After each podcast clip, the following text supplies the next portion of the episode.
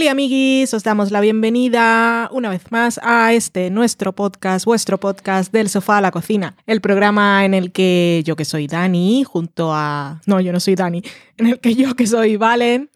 Sé que estamos con un poco de falta de práctica, pero tanto como para se te olvide quién eres. Es que mientras estaba hablando estaba pensando que me había olvidado apuntar una cosa que tenía que hacer mañana y estaba pensando, tengo ahora que termine de grabar, apuntar y el, el cerebro no me da para tener tantos pensamientos al mismo tiempo. Como os contaba, yo que soy Valen, yo lo soy, yo lo sé, y Dani que es este que ya Hola, ¿qué tal? Pues nos reunimos aquí para contaros lo que hemos visto y en muchas ocasiones os contamos las cosas que no hemos visto y os contamos por qué no lo hemos hecho. Por ejemplo, porque tenemos una obra. Al final del programa, en la despedida, os contaremos pues, algunas, algunas curiosidades, algunas anécdotas que hemos vivido en estos tiempos de la construcción y la reforma. Pero bueno, lo importante, os vamos a contar lo primero, lo que más os importa es lo que hemos visto. Igual, ¿no? Igual, Igual no es que ya somos, ya somos amiguitos y os, os- pues os apetece pasaros por este sofá virtual en el que la distancia de seguridad siempre, siempre es máxima. immer. y nos escucháis hablar un ratito, que hace mucho tiempo que no grabábamos. No por falta de ganas, sino por falta de tiempo. Ahí. Hola Dani, ¿qué tal? Hola, ¿qué tal, Valen? Ya estás. Has vuelto a meterte en el tema de, de cómo se graba el Que- podcast. Creo que me he concentrado un poco. Ok, Es que estaba, estaba en dos planos de realidad dis- distintos. No me da, no me da. ok. Pues vamos a empezar hablando de cosas que hemos visto estos, estas semanas. No, no sé cuántas han sido, no quiero pensar desde la última vez que grabamos. Habíamos comentado muchas veces, muchas veces, igual dos, en dos programas que hemos grabado, que no habíamos visto I May Destroy You o Podría Destruirte, que nos daba un poco de cosica por el tema y no veíamos cuál era el momento bueno emocionalmente para ponernos con ella y decidimos hacerlo una semana. Dijimos, vamos, esto no, no puede seguir así. Ujú. Tenemos que verla porque es una de las series del año. Y Sí. vamos a pasar por este, por este trago, si es muy malo, que claro, ya te pone ahí en las advertencias, en los warnings de cada episodio cuando hay rape y ya te preparas un poco así emocionalmente todo lo que se puede. Que Dani se preguntaba, ¿eso se puede considerar spoiler? ¿Valen? Y yo le decía, pues supongo que sí, pero en estos casos es más importante que esté el aviso para que las personas, para las que pueda ser un tema muy sensible, más allá de nosotros que es una cosa de que, "Ay, que igual me incomoda, sino que pueda ser un trigger, pues lo sepan y decidan si verlo o no. En ese caso, la seguridad de la salud mental Es mejor de las para- personas es mucho más importante Mucho que, más. ay, igual ahora sé lo que va a pasar o estoy todo el tiempo pensando que va a ocurrir algo. Yo creo A que ver. es mucho más importante que no me spoile una serie que la salud mental de gente que ha sufrido cosas horribles. En fin, I may, I may, I may destroy you. Que, Venga, va, ya vas tú disparado. Cuéntanos cosas. que se llama Micaela Hawking. No, esa es una Cole. persona distinta. Micaela Cole, Cole. Que habíamos visto la serie que hizo antes, que se llama Chewing Gum. chicle, comiendo chicle. Y masticando, chicle, Masticar, porque no me lo trago, depende. si te asustan. Mm. eh, que la vimos, creo que está en Netflix. Y es, era una serie bastante curiosa, pero que nos gustó bastante. Sí. Era más, más comedia que esta, pero al mismo tiempo se nota que tiene una cosa de comedia, aunque sea humor negro en algunas ocasiones. Y a pesar de la temática, yo casi lo ca- la calificaría de una especie de comedia. Eso que llamamos antes dramedias y tal, pero bueno, más cosas, lo que nos gusta a nosotros decir de. Es una serie de esas de el tono de la vida. que es un poco trágico. el tono de la vida no lo habíamos usado nunca como Bueno, cosa. como, como se diga.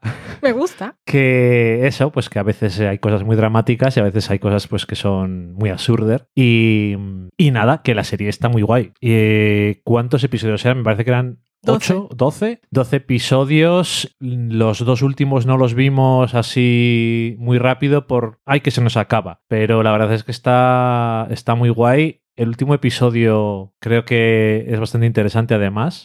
No sabía cómo iba a terminar toda la historia y, y tal, y no me lo esperaba que fuera un episodio de ese tipo, y me gustó bastante la idea, filosóficamente, y luego cómo queda y tal. Y, y bueno, pues eso, que va de una chica que es exactamente ella tenía una cuenta de Twitter y medio hizo un libro con sus pensamientos y se llamaba algo así como eh, Historia de un millennial, no me acuerdo cómo era, Fed Up Millennial era, Mm. de un millennial muy cansado ya de, de- de las cosas y le había, había sido un éxito bastante moderado, entonces le habían hecho un contrato para que escribiera otro libro y de alguna forma puedes decir que tiene una un componente la serie de el escritor que tiene el bloqueo este que no sabes cómo seguir el libro y estás todo el rato procrastinando y haciendo cualquier cosa que no sea escribir y en una de esas pues va a un bar con unos amigos y cuando se despierta al día siguiente no se acuerda muy bien de lo que ha pasado, pero se da cuenta de que se despierta, es que no ha dormido. bueno, sí, no se despierta. Vuelve en sí, como el que dice, cuando le preguntan qué, qué te ha pasado, cómo, has- cómo se te ha roto el móvil y esas cosas. Y se da cuenta de que han pasado cosas que no se acuerda y que también tiene un recuerdo o... Como ella dice, te- hay una imagen en mi cabeza, no sé si es verdad o no, de que me ha pasado algo en el baño de un bar. Mm. Y bueno, es que es un punto de partida un poquito, pues ahí, eso es. Y luego, pues la cosa va evolucionando. Tenemos algún flashback de alguna cosa, alguna locura que se le ocurre y un poco también intentar desenterrar qué es lo que había pasado. La única cosa negativa que diría de toda la serie es que estaba tan guay que las tramas secundarias podían haber tenido muchísimo, muchísimo más cosas. La historia del amigo y su esposa que tienen, quieren tener un trío y otras cosas que pasan y todo eso mm, apenas vemos nada, pasa casi todo en segundo plano. O sea, como la historia es la de ella, Sí. pues estamos muy centrados en eso, pero como los demás personajes y sus historias están tan bien escritos y suenan tan interesantes, pues da pena que no tengas más. Y Hmm. cuando digo algo malo es un poco entre comillas. Es como cuando alguien va a una entrevista, ¿cuál es tu punto más, más flojo? Es que soy un perfeccionista o siempre demasiado puntual. Pues eso, que no le pongo ninguna pega a la serie. Pero eso, que tiene un amigo eh, gay que tiene unas experiencias también malas. También me hubiera gustado más desarrollo de eso. Su amiga que es actriz también habría querido ver mucho más de ella. Eso es lo único malo entre comillas. Que no hay tiempo porque estamos en otra cosa. Pero está tan guay que quieres. Yo querría haber visto más. Ok. No sabía qué era lo que ibas a decir, me estaba asustando un poco. Bueno, pues eso.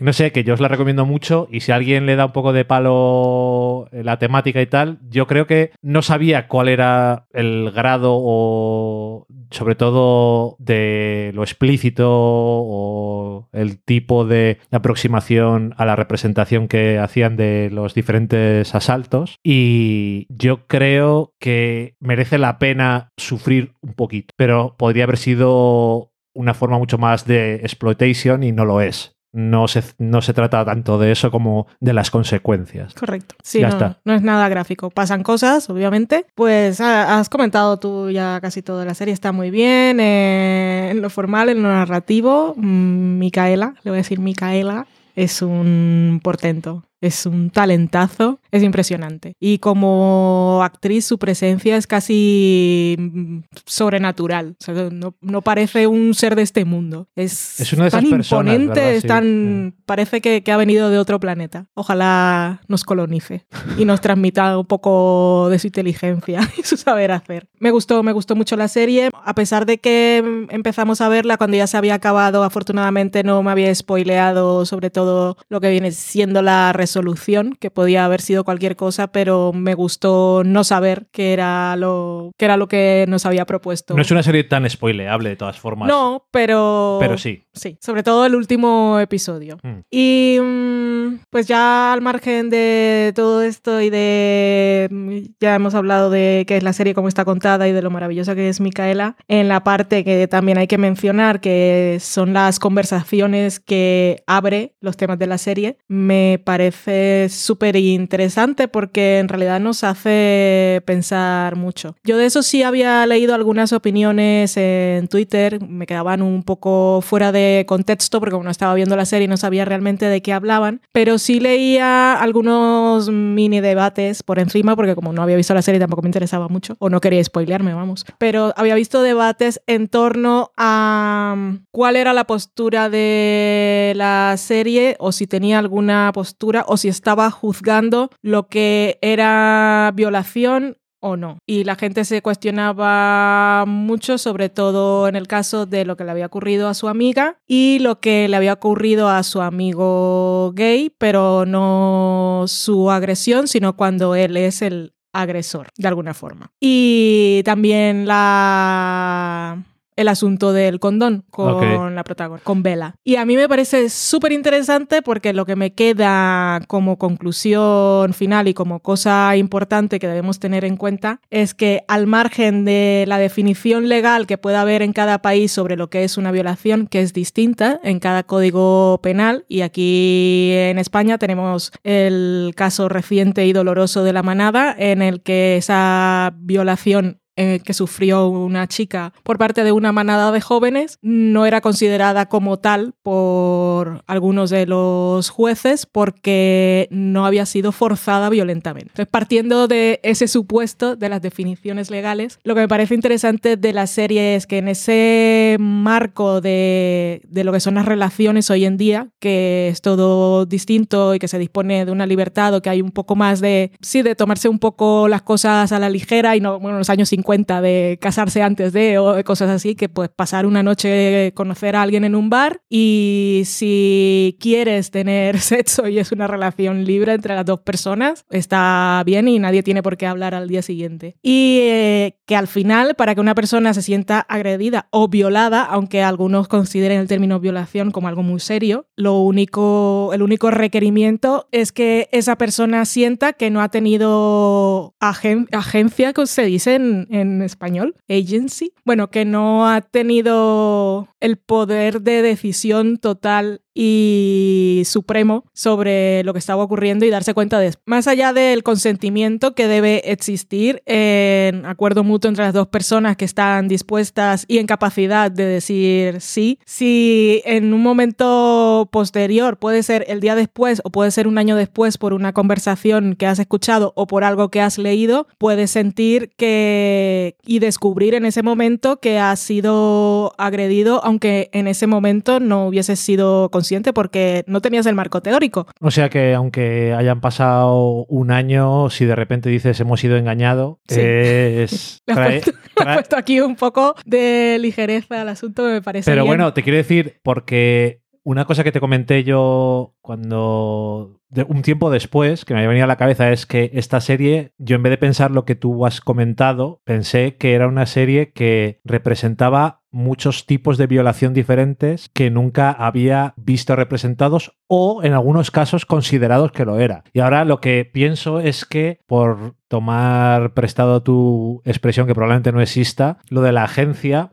es no solamente que tú tengas toda la agencia, sino yo lo diría más como que las dos personas o todas las personas, porque tampoco tienen por qué ser dos, implicadas en el acto que sea, están a la misma altura de la agencia y conocimiento. Sí, porque nadie le está ocultando información. A porque puede haber falsos pretextos y puede, puede una persona convencerte de hacer algo por una razón que parece muy buena pero que es mentira. Entonces, claro, imagino que habrá gente que diga, pero eso simplemente, eso no es una violación, eso es que te han engañado mm. para follar contigo, siendo un poco vasto. Pero a mí me ha hecho preguntarme cosas y supongo que es una cosa importante. Sí, es muy interesante. Da para mucho que hablar y para investigar y para saber. Hay un momento en el que Vela hace una declaración en la que dice esto en Estados Unidos no sería violación, igual en Australia sería un poco rapey, aquí es violación. Y efectivamente en, el, Reino, Unido, está tipificado como violación. Así que, pues eso, pues nada, muy interesante, muy bien. Y son episodios cortos, tiene cosas formales que están geniales. Y aunque si, si el tema os permite verla sin que mm, vayáis a tener una consecuencia emocional muy fuerte, yo la recomiendo. Puede que no rollo maratón, pero si podéis irla viendo poquito a poco antes de que acabe el año, seguramente os quedará pues, la idea de haber visto una de las mejores series de 2020. La verdad es que las eh, varias series eh, coproducidas por cadenas americanas de cable y Sky o BBC, BBC me gustan un montón porque da la sensación de que tienen más medios porque saben que lo va a ver más gente, porque lo va a ver en Estados Unidos la gente, y eso es mucho más público, Mm. pero la sensibilidad, la longitud de los episodios es muy británica y la se atreven mucho más en el Reino Unido a ciertas cosas que en Estados Unidos no. Y lo que decías tú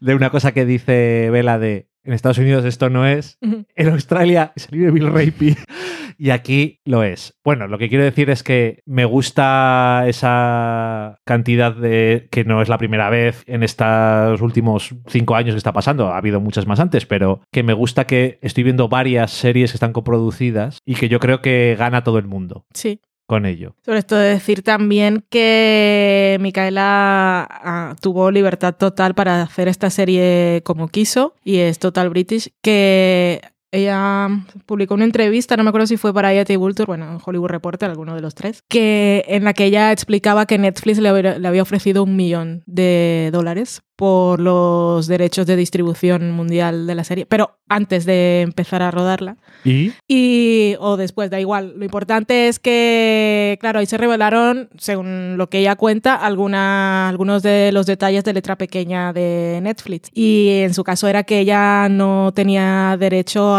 quedarse con ningún porcentaje de copyright. O sea, la obra Ah, no, pasaba pues, sí, sí, sí. a ser totalmente de Netflix. Y ella dijo, ahí os quedáis con vuestro millón. ¿Sabes lo que pasa? Que habrá mucha gente que diga, nadie más me está ofreciendo nada. Claro. Y, ¿Cómo voy a pasar todo ese dinero? Claro, y Pero Netflix sí. y no hay derechos de nada más, porque es Netflix Es, un pago. Bueno, o final. varios pagos, pero es un pero te importe pagan, que ya no está. tienes derechos extra de nada. Sí. Y ella dijo, no, no. Es que Netflix es un poco, salvando las distancias, pero es casi como la televisión de los años 50. O sea, un sitio donde nadie tenía derechos de nada, te pagaban y olvídate. Que depende qué co- te conviene. Dices, igual te- si tengo que esperar a que esto se venda en diferentes territorios y no sé, y yo lo que quiero es que mi serie se vea en todas partes, te, Bueno, hay- te Eh, compensará. Entiéndeme, eh, Ryan Murphy, Sonda y toda esta gente a la que se han pagado 300 millones de dólares, Mm. no se preocuparán mucho de no tener derechos después, porque con 300 millones de dólares tiene dinero. Y al ritmo que van, Y al ritmo que va, que es con la tranquilidad. es que el otro día estaba viendo yo todo lo que había producido, vale que ella no es guionista y tal, pero Reese Witherspoon, todo lo que ha, todas las series que ha sacado adelante Y en los últimos tres años y programas en los últimos tres años es una máquina en comparación con los, vale que Shonda ahora va a escribir una serie, pero tampoco es la creadora, al final es productora también, o sea, en comparación con ellos dos, Reese Witherspoon ha sacado más series, Pero- pero, de lejos. Y lo que hablábamos otro día, que para Netflix, Ryan Murphy ha hecho una serie, o va dos. Y Porque una la- película que estrena ahora en pero, pero que la mayoría de las cosas que se veían eran de otras productoras Sí. todavía. Y eran los de Juego de Tronos, al final están ahí en Netflix. Es donde van a hacer lo de la teoría de los tres cuerpos. Creo que sí. Bueno, pues ahí. ¿Es Netflix o es Amazon? Ya no me acuerdo. Mm, Ya me he olvidado a mí también. Sí, es Netflix, creo que es Netflix. Creo que sí, porque tenían una, Sí. una Mm. pelea ahí y tal. Los de Amazon eh, son Nolan y, y Lisa Joy. Sí, pero que hubo comentarios en su día sobre por qué los creadores de los showrunners de Juego de Tronos merecen tanto dinero como Sonda o Ryan Murphy o quien sea. Hmm. Y yo creo que justificadamente. Porque quiero decir, Juego de Tronos no la han creado ellos, está basada en una propiedad Sí. anterior y cuando más tenían cosas que hacer ellos, la cagaron. Y la próxima serie que van a hacer es otra adaptación. Es que me parece a mí, porque luego encima tienen que, tienen que comprar más derechos y tienen que pagar más cosas, o sea que no están creando nada. Ya. Estaba viendo Y ni, entre siqui- ni siquiera los guionistas tampoco. las primeras Bueno. reacciones de lo- la trilogía de los tres cuerpos. Decían, estamos apañados porque conocemos a los señoros estos de Juego de Tronos y dicen que lo de la trilogía de los tres cuerpos está muy bien, pero que la obra base pues es un poco de señoros. No de señoros de cuñados, sino que pues mm, los personajes femeninos no tienen mucha presencia Ah, pero es o que es China, relevancia. valen. ya, que se entiende perfectamente, pero que van a venir estos y entonces pueden estar o muy cómodos o será un peor. Bueno, ahora desde luego lo que no pueden decir es, es que no estaban terminados todavía todos los libros y no sabemos cómo seguir. Ya está hecha, Ya la tiene. trilogía hace años, así que bueno, el, el desvarío. Aquí la digresión de temas ha estado fabulosa. Solo quería deciros lo mal que lo he pasado para poder articular pensamientos en Podría Destruirte. La serie Podría Destruirme porque no podía decir spoilers y me costaba un montón. Pero recomendada, que era eso lo que estábamos hablando. Seguimos con las series que ya están hechas. te iba a que- decir una cosa aparte. Es una serie que está hecha, pero no tiene nada que ver. Eh, es que me ha venido a la cabeza ahora y te lo quería contar y digo, ya se lo cuento aquí. Eh, hay una serie en Netflix que se llama Unorthodox. Sí, Está basada en unos libros. Correcto. Aquí han publicado, ha publicado Lumen, eh, el primero de los libros, son varios.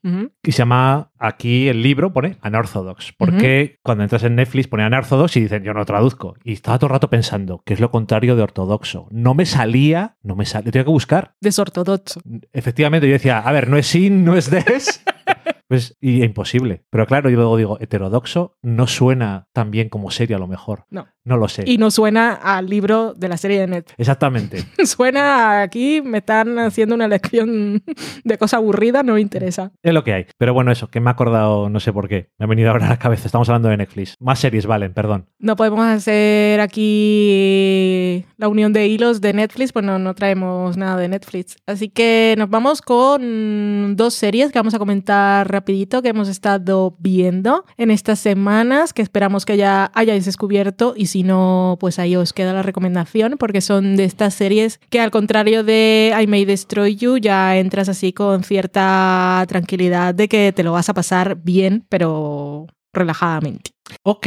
son más mm, lugar feliz, cosa así más, más cariñosa. Hablaremos de este asunto. Una de ellas, por lo menos, seguro. La otra solo he visto tres, pero también me da esa sensación. Vale, por- pero yo me pongo tenso. Te pones tenso, pero se va construyendo algo bonito ahí. Bueno, vamos a hablar de que- cuáles son las series. Una está en Apple TV Plus, esa plataforma de la manzanita de los móviles y los ordenadores que tiene el catálogo super mini, pero en porcentaje de éxito o de series que me gustan No va mal, es, ¿no? es bastante elevado. Porque tú dices, tengo. Hay más, pero dices, hay 100 series de Netflix para ver, una que me guste. Hay 100, dice. me cuesta. Y Apple TV Plus no puede hacer ni categoría de comedia, ciencia ficción, porque tiene una, dos de cada uno y es un poco absurdo, así que hay que poner todos los pósters, que mejor. Pero le van saliendo bien, sobre todo las comedias, que ya os habíamos hablado aquí de Mythic Quest, que sigue estando recomendada si no la habéis visto. Y ahora han sacado esta cosa que es Ted Lasso, La última serie que pensé que iba a ver. que por el nombre ya dices, no me interesa, y cuando lees la sinopsis dices, no me interesa, tenía razón, porque va de fútbol, o sea, y la premisa es un señor con bigote,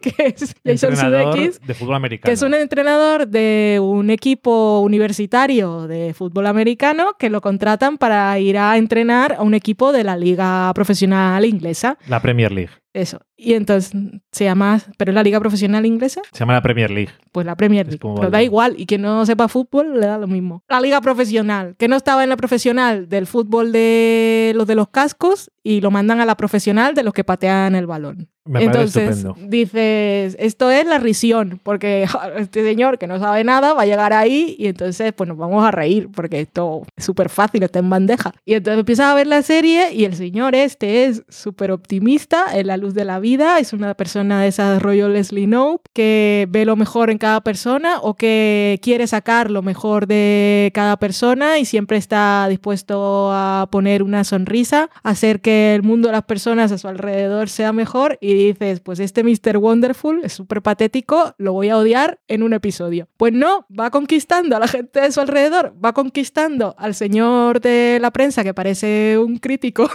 de la revista, de una revista de cine de los años 60 de la Nouvelle Vague. The Independent. Y se, se va ganando a la gente a punta de buen rollo, y de buena energía y de querer hacer las cosas bien. Y esto a mí me tiene súper flipada porque por más que queramos series que nos corten un poco el mal rollo de la vida, siempre tenemos ese punto cínico. Y entonces, ¿quieres, ¿crees que te va a salir viendo Ted Lasso? Y, y no. Ya, es que es una serie. eh, la ha creado Bill Lawrence, que fue el creador de Scraps y alguna otra cosa, pero bueno, Hmm. esa que duró 10 años, pues supongo que es la más famosa. Es en la tradición de hace décadas de las películas deportivas, Hmm. de los underdogs que tenían que conseguir ser amigos y entonces Sí. con eso conseguían triunfar. Hmm. Es la misma, y los malos eran de pandereta y con bigote que se recogía así con la mano y decían, no, voy ¡Qué a...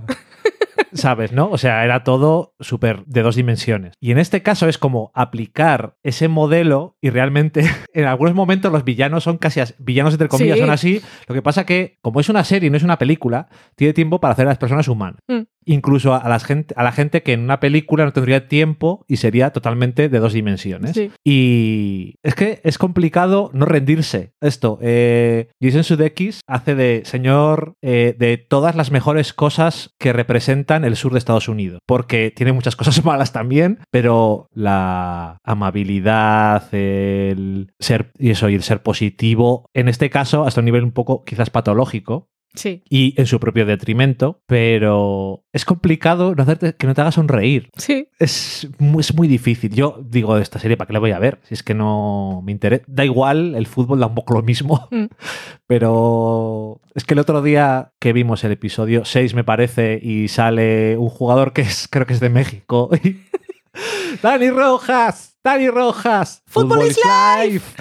y yo me estaba todo el rato riendo. Es que es muy absurdo. Sí, podría decir que es ridículo. No, y lo primero que te sale es. ¡Ay! ¡Qué mono!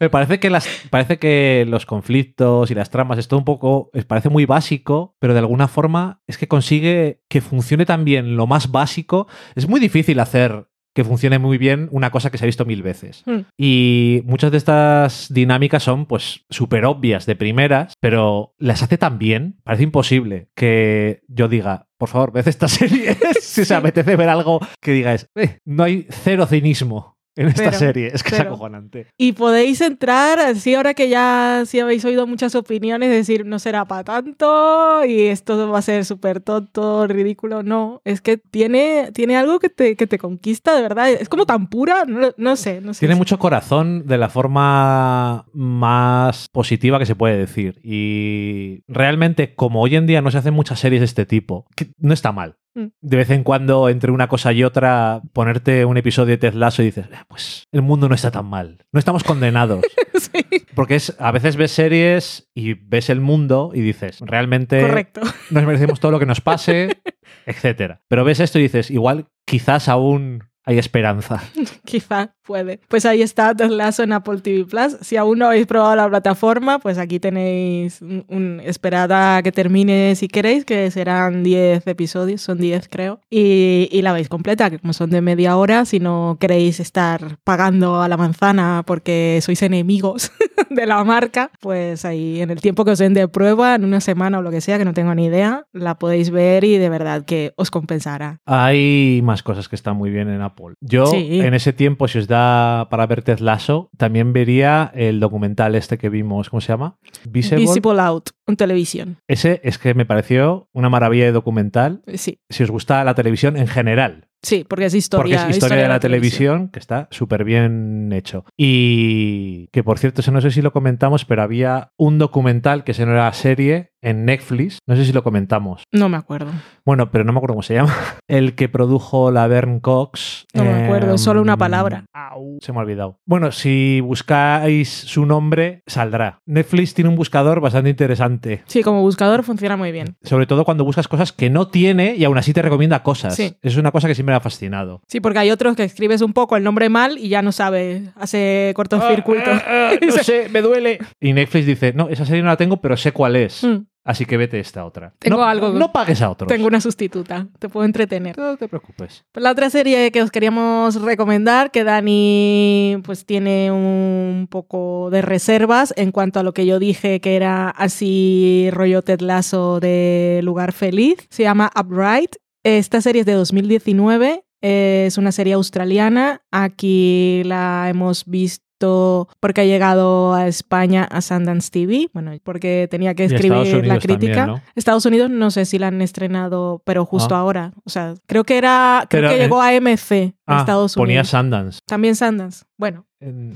pero no sé en qué momento, pero es del año pasado en cualquier caso. Y eso, es, es australiana. Es también em, catalogada como dramedia, son episodios de media hora y es una road movie o una road serie. Y en este caso lo que tenemos es a una extraña pareja. Tenemos a un, a un hombre, mm, no sé cuántos años tiene, un- 40, 40 años y tanto. cuarenta y tantos, que va con un piano a cuestas en el... Siempre se me olvida cómo se llama, lo que se ata a los coches para llevar. El otro día estaba hablando de esto en Fuera de Series, en un podcast, y un remolque. que me lo dijo. Bueno, que va con un coche y en el remolque lleva un piano. En el remolque lleva un piano. Y va, pues tiene que atravesar Australia de un extremo a otro porque va a ir a su casa familiar a llevar el piano, después de mucho tiempo. Sí. Y un accidente lo cruza su vida con una adolescente que pues nos iremos enterando de, de qué está huyendo y hacia dónde va, que eso no lo sabemos en el primer episodio. Yo ni siquiera estoy convencido de que sea cierto. Y lo,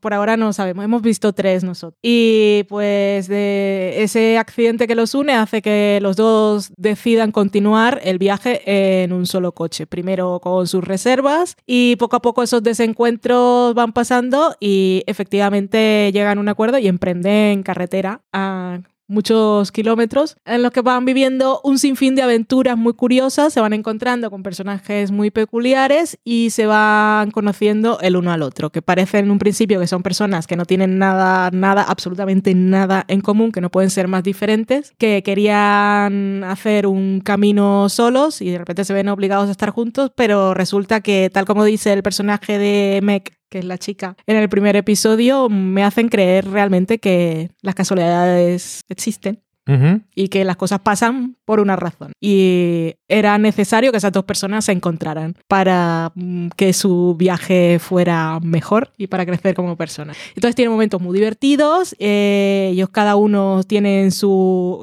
El, aparte, el equipaje del piano es literal y es metafórico, llevan cargas pesadas, pero pues tienen momentos de risas o de descubrir belleza en pequeños momentos que aparte aprovechan un montón eh, las La es y que sí. los paisajes australianos. Es muy chulo eso. Que tiene momentos súper bonitos, tiene momentos súper divertidos, tiene momentos loquísimos, como tú dices, tiene momentos de acción, es como que mezcla muchas cosas. Por ahí he leído que hasta tiene momentos, rollo así de cosas raras que parece ciencia ficción. O sea que es una serie que es, va creciendo episodio a episodio y que es súper estimulante. Pero los tres episodios que yo he visto, la verdad, yo solo tenía que ver uno, que era un poco por compromiso, por escribir algo, y vimos tres antes, o sea, vimos los otros dos antes de dormir, y tengo muchas ganas de terminarla, que son solo ocho, Ocho. creo, Ujú. y se ven en un momento, y los dos personajes, pues, pues me, me encantan juntos. Son Sí. súper imperfectos, pero está muy bien. Y ella es maravillosa. Sí, es una de esas que. Una de esas actrices que la ves y dices. "Mm, te- igual haces algo. Te auguro un gran futuro.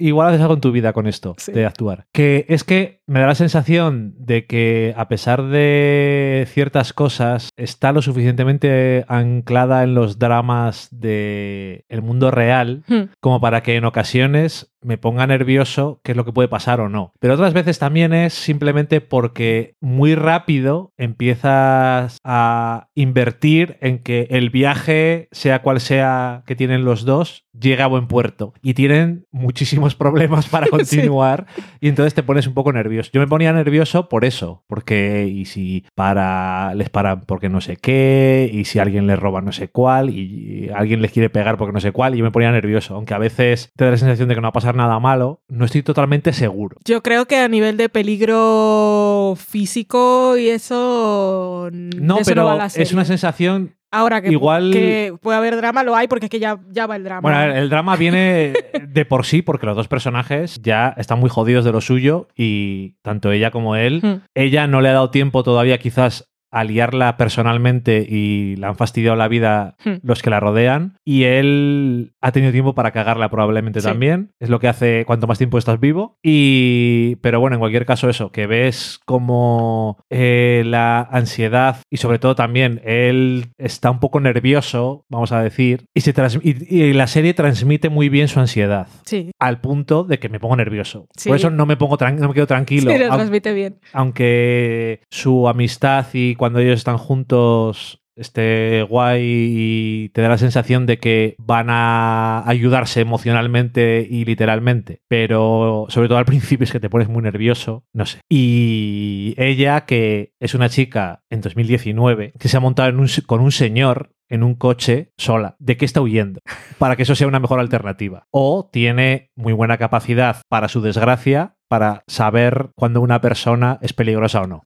y a saber, se me ocurren demasiadas cosas. Tengo que terminarla de ver. Me, me está gustando un montón. Tampoco sabía nada de ella, pero tiene un par de momentos, lo que decías tú, aprovechando el paisaje y alguna cosa cuando está noche cuando está poniéndose el sol Sí, y es tiene unos bonito. planos súper chulos y el lago rosa y todo eso El es, que lago es- es rosa muy es bonito mágico. muy bonito Está muy bien. Pues esto ha sido un poco de casualidad, si no la habéis visto, recomendada, aunque no la hayamos acabado, pues, de entrada parece que va a ir muy bien. y son ocho Y solo son ocho episodios y son de media hora, O o sea, sea, sí. es que recomendada. Lo otro que estamos viendo, que tampoco hemos acabado, es una serie documental que se llama El Juramento, que está en HBO España. The Bow Así que está, cuéntanos tú, Dani, ¿de qué va? The Bow Em, es un documental sobre una una de las tantas eh, sectas que hay en Estados Unidos que un día estaba hablando contigo y digo el temperamento estadounidense parece como muy está muy bien y sus problemas de base están muy bien hechos para que florezcan las sectas. Y por eso los sectores, que son los gurús de las sectas, ya saben y conocen a su población y saben cuáles son los puntos claves a los que, hay, Bueno, que hay que tocar. esta concretamente es de Nexium, que estuvo mucho en las noticias eh, porque había gente famosa implicada, cargos criminales y todo esto. Y el documental se toma su tiempo en el sentido de que, bueno, cada episodio dura una hora. Hemos visto tres y realmente todavía no hemos llegado a lo más profundo de las cosas horribles, pero bueno, vamos viéndola ya. Pero el primer episodio es, para que os hagáis una idea de cómo se toma el tiempo, cómo se toma su tiempo, eh, hasta cierto punto de esa hora casi parece un vídeo en el que te están diciendo únete a Nexium, Sí. de lo bien que está todo. Mm. Entonces, es es eso. una promo institucional. En- parece que se han tomado su tiempo y para mí de forma acertada en de alguna forma mostrarte qué les atrajo. Que al mismo tiempo, siempre que estamos viendo documentales de sectas, hemos visto documentales de cienciología, el del Bagwan en Netflix, de Wild Wild Country, todas estas cosas las hemos visto y siempre dices, a mí no me pasaría esto. Claramente eres tonto si piensas eso porque todo el mundo que está en una secta siempre ha pensado eso. Y te tocan donde hay una secta para cada cosa que te pasa a ti Sí. en el cerebro. Así que, ¿qué le vas a hacer? Y, pero esta es bastante curiosa. En parte es un poco parecida a la cienciología porque tiene esa base inicial de es científico, estamos haciendo cosas científicas, pero luego llegas a cosas muy parecidas en ciertos momentos. No sé si también en las creencias llegarán a ese punto, porque acabamos de empezar como el que dice, y a mí me parece bastante fascinante. No sé, me está pareciendo muy intrigante. Me está gustando. Si os gustan documentales de True Crime, básicamente. Sí. eh, pero este tiene una cosa muy importante. No tiene recreaciones. Ya. ¿Por qué? Porque uno de sus principales, las principales personas a las que reclutaron y que después se fue, era un cineasta. Y el hombre está todo el día grabándolo todo. Porque el fundador de la secta quería que Le lo dijo, grabara todo. dijo, quiero que esto se vea y después podamos enseñar a la gente lo bien que está todo. Entonces, grabar todo, todas las llamadas de teléfono y con la cámara en mano para todos los actos, todas las conversaciones. Y es que es la leche porque dices, claro, al principio yo decía, entonces este documental estaban haciendo hace años y luego saltó Sí. el tema, que puede aún así ser el caso, pero también puede ser que a raíz de eso se han encontrado con este hombre que tenía discos duros hasta las trancas, que también han tenido que currárselo Sí. para editar. Yo creo que está bien hecho y presenta bien eso, el atractivo de la secta, los problemas que tenía cada uno y qué les atrajo de ello, qué es lo que les llevó a, depende a quién, a sospechar cosas malas. Bueno, yo qué sé, las cosas típicas que se ven en una secta, pero bien, está bien hecho. Sí, esta secta me parece más de los documentales que he visto. Tampoco soy una experta en secta, porque todo lo que sé de las sectas lo he visto en Has los visto documentales que has visto dicho y en May Merlin y la, la película esta de Elizabeth Olsen. Es todo lo que sé sobre secta. Pero esta secta en particular tiene esa cosa retorcida de que lo que le está vendiendo a la gente para reclutarla es como un curso, como un, un método de liderazgo y de éxito personal, pero lo más retorcido de todo esto es que también están, lo están vendiendo como que es, es una, sobre todo cuando se empieza a poner la cosa más, más, más chunga, es lo que están vendiendo es como una forma de hacer mejor el mundo, o sea, de ayudar a cambiar el mundo de forma positiva, incluso eh, en la parte en la que la mayoría de las víctimas son mujeres, lo están vendiendo como algo feminista y de sororidad y de ayudar a como crear un equipo para mm, formar a mujeres que sean líderes en su campo. Es como una estrategia, aparte de la parte esa mm, científica o, o pseudocientífica que tienen, también tienen como toda una cosa de liderazgo y... Sí, es como de autoayuda para gente profesional Sí. de primeras, luego empieza a evolucionar de ayudar el mundo. y luego pues al abismo. Entonces es esa parte de que, en la que entiendes por qué algunas personas entraron, ya luego cuando estás ahí y entra en juego toda la parte de estar al 100% con esta gente, que ves fotos de bodas de algunos que se casan entre ellos, es una cosa súper endogámica porque están todo el tiempo entre cursillos y dictar ellos los cursos, ir pasando de niveles y las convivencias, están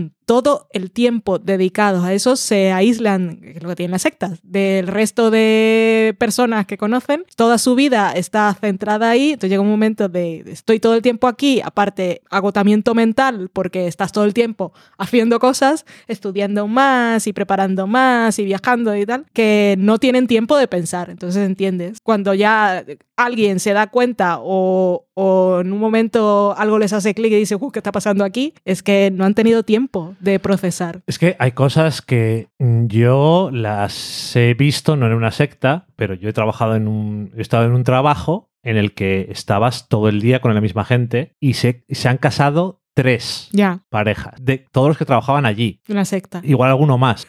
Y no era una secta. Era un trabajo, pero era un trabajo en el que estabas todo el rato, todo el rato junto. Mm, Comías y algún día igual tenías que eh, acabar cenando porque era muy tarde. Y es lo que hay. Eh, es como... Es que a veces se nos olvida para ese tipo de cosas la gran teoría de Gran Hermano. What?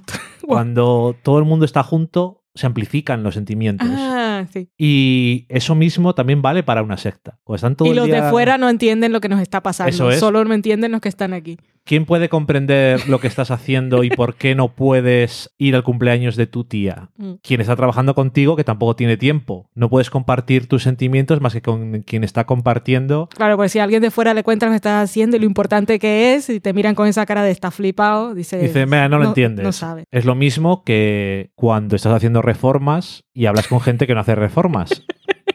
Pues no entienden. Dicen, pero entonces, ¿pero por qué no decir? No sé qué. Es que no entiendes cómo funciona. No entiende. No, estás a la merced de los elementos.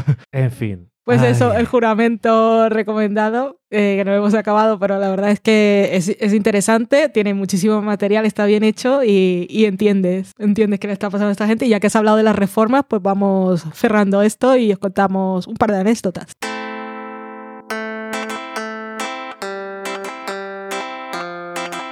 Hola, ¿qué tal? Poquita cosa, pero esto aquí para, más que nada para que entendáis que nuestra vida, pues, si fuera una secta, si estuviésemos todo el tiempo en la obra, afortunadamente vamos una vez a la semana, pero nuestros fines de semana están dedicados a ir a ver qué han hecho Y a pensar. y a pensar en cosas que hay que hacer, a tomar decisiones, a elegir cosas, a mirar presupuestos, a, a elegir y tal. Y para que, nada, na- a decir uno la qué tal y por qué no hemos grabado, pues aprovechamos y os contamos un poco momentos de risión o cosas curiosas. Cosas curiosas cuando nos encontramos, por ejemplo, el momento de decidir a qué altura poner la campana extractora. Queríamos ponerla súper alta porque Dani quiere meter la cabeza, que le quepa la cabeza hasta el fondo para mirar lo que hay en la sartén. Y entonces ahí entramos en un proceso, un proceso de discusión porque nuestras arquitectas hacen todo súper mono y ellas habían visualizado que tenía que quedar todo rectito y bello. Entonces decían, claro, podemos poner la campana más alta, pero también perdemos un armario y realmente hace falta. Y mientras Dani ya estaba en su modo discusión, yo me voy a internet, que lo cago siempre, y entonces dice, es que hay un criterio para poner las campanas extractoras. y hay una altura máxima y una mínima, lo que nos están diciendo no es loco, lo que nosotros estamos diciendo igual sí. Porque nosotros obstante- tenemos un problema añadido que igual vosotros nos habéis visto en fotos o no, pero la diferencia de estatura entre uno y otro es es bastante significativa. Por lo tanto, tomar decisiones de a qué altura poner las cosas, pues a veces hay que pensárselo un poco. Hay un criterio para poner las cosas. Nadie dice que sea el correcto.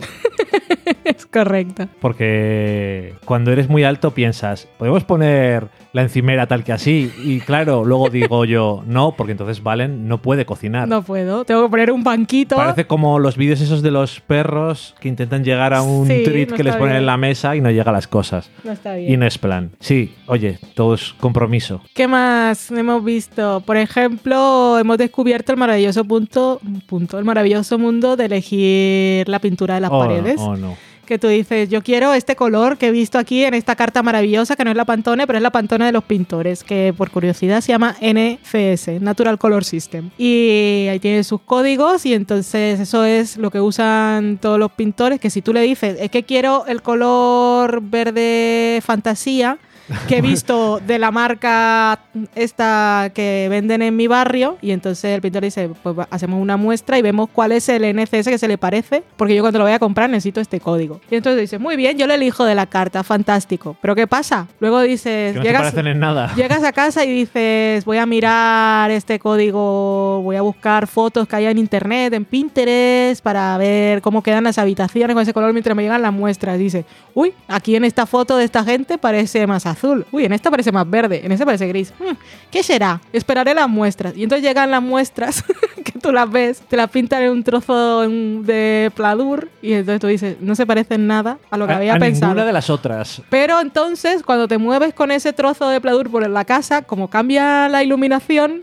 pues nunca es nada. ¿Qué hay que hacer? Pues tener, elegir una gama de colores con los que te sientas cómodo Rezar a Dios y saber que no y esperar que no se no va a ser igual, pero lo que salga pues es. Pero esto que nosotros lo estamos pensando tanto y lo estamos mirando tanto, pero si tú no tienes tiempo de estar supervisando tu obra y tú dices que yo quiero este color, vas, te reúnes, estás un rato mirando la carta ahí con la gente que te va a hacer la obra y decides este color y luego llegas a tu casa y dices, ¿qué ha pasado? Porque me ha pintado la casa de otro Exactamente. color. Yo os recomiendo, si no vais a estar y mirándolo y tal, blanco. sí. que hay muchos blancos ¿eh? también. Pero el- tú dices, blanco, por favor. Tiene menos complicaciones. Con eso hay menos problemas. Y luego, por último, una chorrada, pero es nuestro entretenimiento de los últimos días. Hemos descubierto lo caros que son los armarios escoberos. Que tú dices, es un lujo poder tener la, la escoba, la fregona y un cubo en un sitio que no se vea en tu galería. Pues aparentemente sí. Porque son, por defecto, carísimos. No hay uno que sea barato. Que yo quiero una cosa de plastiquete. Yo no Simplemente entiendo. para que esté escondido el cubo. Es que sobre todo tener el cubo y la fregona, pues me parece triste. Siempre lo he tenido. Ahora quiero tenerlo, ya que tengo una galería que va a estar bonita, pues tenerlo un poco encerrado. ¿Me puedes dar un armario de plastiquete? Que si se va poniendo amarillo me da igual y luego me compro otro. No, porque si cuestan mucho dinero, mucho dinero, que estoy hablando, pues no sé, 60, 70 euros los baratos. Y dices, ¿por qué? Es que Pero si hay muebles de la tele que son más baratos. Luego vas a dices, bueno, voy a Ikea que siempre tiene una opción barata. Y justamente armarios escoberos es que no hay ninguno que valga menos de ciento y pico euros. Y dices, ¿pero qué está pasando? Ya. Ya para finalizar mi momento estrella, que fue, estábamos con este pensamiento todo el sábado y yo cuando me desperté el domingo por la mañana, antes de levantarme de la cama, que me quedo siempre un rato ahí tirada hasta que no puedo más del pipi me tengo que levantar. Intimidades en del sofá a la cocina. Entonces me quedo ahí con el móvil mirando cosas y dije, voy a buscar información de cómo esto siempre hay cosas en YouTube que te dicen cómo ja- hackear, hackear cosas de Ikea que te las venden para una cosa y entonces darles otra utilidad. Igual me dicen que con eh, cualquier nombre sueco de alguna cosa que tenga me puedo hacer un armario escobero súper guay. Y entonces dije, YouTube, voy a buscarlo en inglés, eh, buena mañana, y digo, mm, armario escobero, broom closet. Te lo pongo en YouTube, me sale un vídeo y entonces empieza a hablar la persona del vídeo y a- la introducción me pareció un poco rara, pues estaba diciendo, pues sí, es el momento de cambiar tu vida, a veces es importante que debe- puedas vivir tu verdad con libertad, pero no siempre es fácil, por eso tienes que confiar en tus instintos y en tu magia. Y de repente, después de que llevaba un rato escuchando que mi cerebro no daba para más, me di cuenta que era un vídeo en el que esta persona me estaba hablando de cómo salir del armario de escobas, pero es una frase para. Es un código para decir que vas a salir al mundo y declarar que eres bruja. Hola, no me ¿qué haces? esperaba. Valen se puso a buscar cosas de armarios escoberos. No te esperarás lo que pasó al final. Te sorprenderá lo que pasó después, pero de verdad. Pero me costó además darme cuenta de lo que estaba ocurriendo. Tuvo que decir varias cosas de piedras y de conjuros para que yo me enterara que me estaba hablando de que tenía que sacar a la luz mi ser bruja. Que lo tenía escondido. Tengo unos Y- cuantos libros sobre brujas, si quieres, eh, de brujas modernas. Es mucho lo que está ahora de moda. Yo creo que si en algún momento lo necesito, lo suyo sería volver a ese vídeo, que ha sido mi primera experiencia con la brujología. Y hasta aquí he llegado el sofá a la cocina. Brujología Ha sido un me placer. parece un gran título. Así que espero que pongas ese. Es corto como a ti te gusta. Es corto, sí. Así que si no tienes que pensar. No me gusta pensar, sobre todo por las tardes al fin, después de trabajar. Vale, eso es todo. Eso es todo, amigos. Adiós. Adiós.